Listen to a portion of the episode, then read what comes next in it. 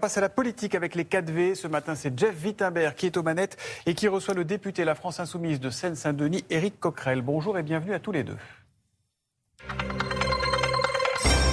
Bonjour à tous, bonjour Éric Coquerel. Bonjour. Merci d'être avec nous ce matin. Dans le drame qui s'est déroulé hier au large de Calais, les gouvernements français et britanniques désignent tous les deux les mêmes coupables. En premier, ce seraient, ce sont les passeurs, disent-ils.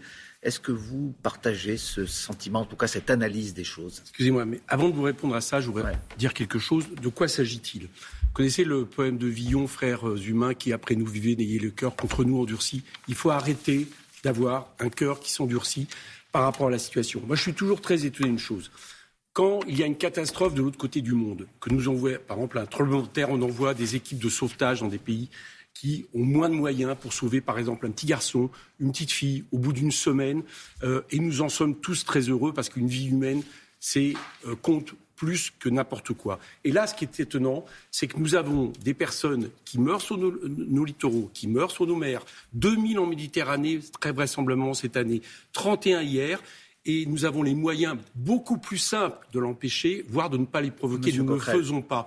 Il faut revenir à ça. Il faut revenir à cette question d'abord et avant tout. Vous parlez de cœur endurci. Euh, Boris Johnson s'est dit, je le cite, révolté. Emmanuel Macron euh, dit que la France ne laissera pas euh, la Manche devenir un cimetière. Vous trouvez qu'ils ont Oui, le cœur endurci, qu'il n'y a pas euh, la prise en compte de la oui, dimension humaine de ce qui s'est passé hier Parce que, par exemple, quand euh, on accuse en premier lieu les passeurs, j'ai aucune sympathie pour les passeurs, mais enfin, là, on parle du moyen. On ne parle pas des raisons pour lesquelles des gens risquent leur vie sur la Manche ou en Méditerranée.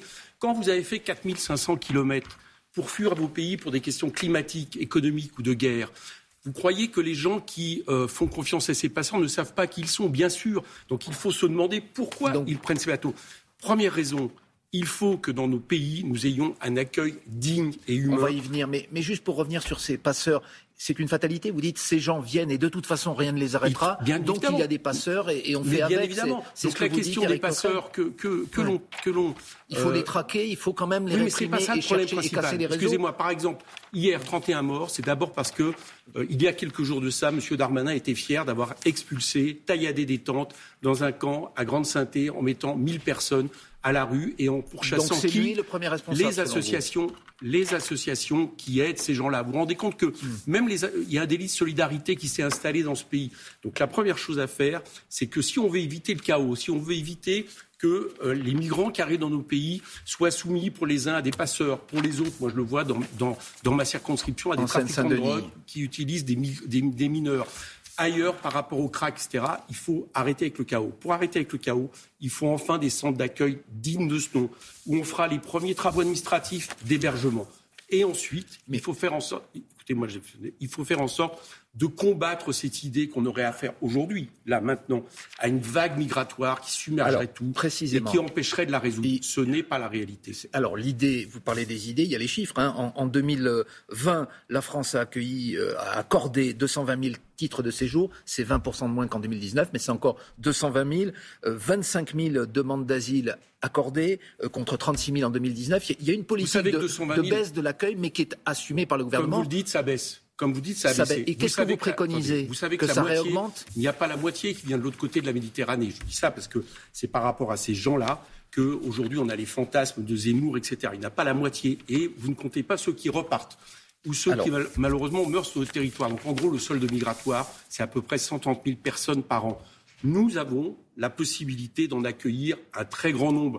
Non seulement ce n'est pas un problème, mais très souvent pour notre économie, notre culture, notre diversité, c'est une chance. Donc déjà, arrêtons avec cette politique qui, Alors, n'est pas réaliste, parce que de toute façon, on renverra pas tous ces Mais gens-là. Arrêtons, ça bien. veut dire quoi, Monsieur Coquerel Eh bien, Que ferait exemple, Jean-Luc Mélenchon, pardon, élu président de la République, il ouvre les frontières et Non, il accueille je- tous je les ne réfugiés qui ça. Il faut, être, il faut, il faut Il- arrêter il faut quand même politiquement. Je vous dis des- limites, On pardon. accueille de manière digne ces gens. On a des centres d'accueil avec, qui permettent un hébergement, un traitement administratif. On est, j'allais dire, on met des moyens au niveau de l'OFPRA, parce que l'OFPRA n'a pas assez de moyens, ce qui fait que nous sommes le pays aujourd'hui en Europe, un des pays qui renvoyons le plus de demandeurs d'asile.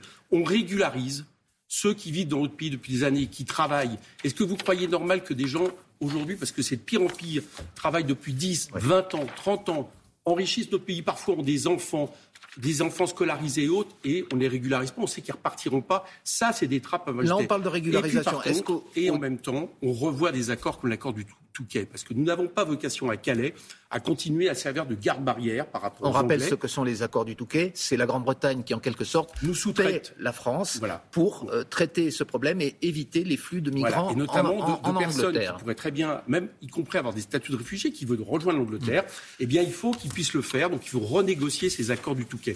Et puis, enfin, il faut régler aussi la question. Une fois qu'on a géré cette question d'accueil digne, qu'on a arrêté d'en faire euh, une situation chaotique, il faut, au niveau international, voir pourquoi ces gens-là partent.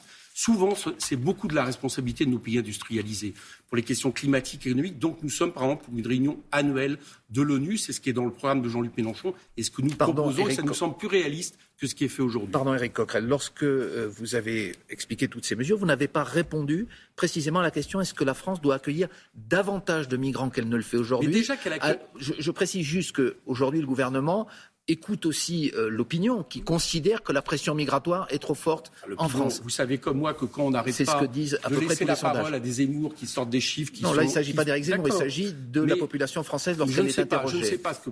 Moi je sais une chose par exemple, c'est qu'il y a quelques années, il y a une grande lutte de travailleurs sans papier. On a montré que les gens qui n'avaient pas de papier, en fait, ils vivaient une vie comme nous, ils travaillaient, etc. Et qu'au bout d'un moment, 70% des gens étaient pour régulariser parce qu'ils avaient compris que c'était une situation à la fois de régler le problème de ces gens-là et de ne pas j'allais dire, faire une pression sur le travail en employant des gens qui n'avaient pas de papier. Donc, l'opinion, vous savez, je crois qu'il faut justement argumenter et convaincre. Et accueillir plus de migrants. Et accueillir la, plus de la migrants. question, la déjà, c'est d'accueillir dignement ceux qui sont là aujourd'hui et dont nous savons que la très grande majorité ne repartiront pas. Et comme nous ne le faisons pas, nous créons les conditions qui fait que ça se termine, par exemple, par des noyés en Méditerranée ou en Manche, ou des situations totalement marginalisantes dans d'autres endroits, dans d'autres endroits, de la France. Dans d'autres endroits. Mais vous ne répondez pas, néanmoins, à ce. Mais je réponds, je réponds à la question qui nous est posée aujourd'hui. Aujourd'hui, aux frontières, vous n'avez pas des centaines de milliers de personnes. Ça arrive entre les pays du Sud. Ça, c'est une question à se poser. C'est pour ça qu'il faut le traiter au niveau international. Mais vous n'avez pas aujourd'hui une vague migratoire telle que euh, ça déstabiliserait nos économies. Aujourd'hui, ce n'est pas le cas. Vous avez cité vous-même vos chiffres. Donc regardons concrètement, pragmatiquement les choses et de manière humaine et réaliste, soit exactement l'inverse de ce que fait le gouvernement aujourd'hui. Autre sujet du jour, Éric Coquerel, la lutte contre le Covid. Olivier Véran euh, s'apprête à prendre la parole tout à l'heure. Il pourrait annoncer euh, la généralisation de la troisième dose, qui serait sinon obligatoire, recommandée, voire nécessaire pour obtenir euh, un pass sanitaire. Est-ce que vous y êtes favorable? Non. Je ne suis pas Pour favorable raison parce que je pense que là, on est en train de rentrer dans un pass sanitaire permanent. Il y aura une troisième dose, une quatrième dose. On voit bien qu'on est installé durablement dans le Covid. Donc je crois qu'il faut toujours essayer plutôt de convaincre que contraindre, ne pas rentrer dans une société du contrôle généralisé dont on voit bien qu'il y a quand même la cinquième vague qui arrive malgré le fait qu'elle ait existé, redonner, remettre les tests gratuits, en finir avec ce genre de choses aberrantes qui fait qu'on n'est même plus capable pour des gens qui ne sont pas vaccinés de pouvoir se tester alors que c'est urgent. Voilà, il faut une politique qui, j'allais dire, euh, s'appuie sur différents euh, facteurs, différentes méthodes et non pas euh, des choses de contraintes qui ne marchent vous, pas. Vous ne voyez aucun lien entre l'instauration du pass sanitaire en France et le fait, pardon, que la France ait entre guillemets, de meilleurs chiffres que ses voisins, que la, la, le, le, les cas à l'hôpital, pour l'instant, euh, n'explosent pas par rapport à, à, celui des contaminations. Je souhaiterais le voir, mais moi, je viens de voir les chiffres que m'envoie le préfet du 93, Seine-Saint-Denis.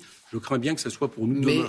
Donc, je... dans, les, dans, dans, dans, les personnes qui vont en réanimation, ce sont quand même majoritairement encore des personnes ah, non je vaccinées. Pour le vaccin. Mais je mais suis pas pour, le vaccin. Mais, mais je pas pense pour qu'il faut, je le pense qu'il faut sanitaire. convaincre. Je pense qu'il faut surtout faire en sorte que les personnes fragiles se vaccinent, un peu comme on a sur la question, puisque on, a un côté saisonnier maintenant, manifestement, qui est en train de venir.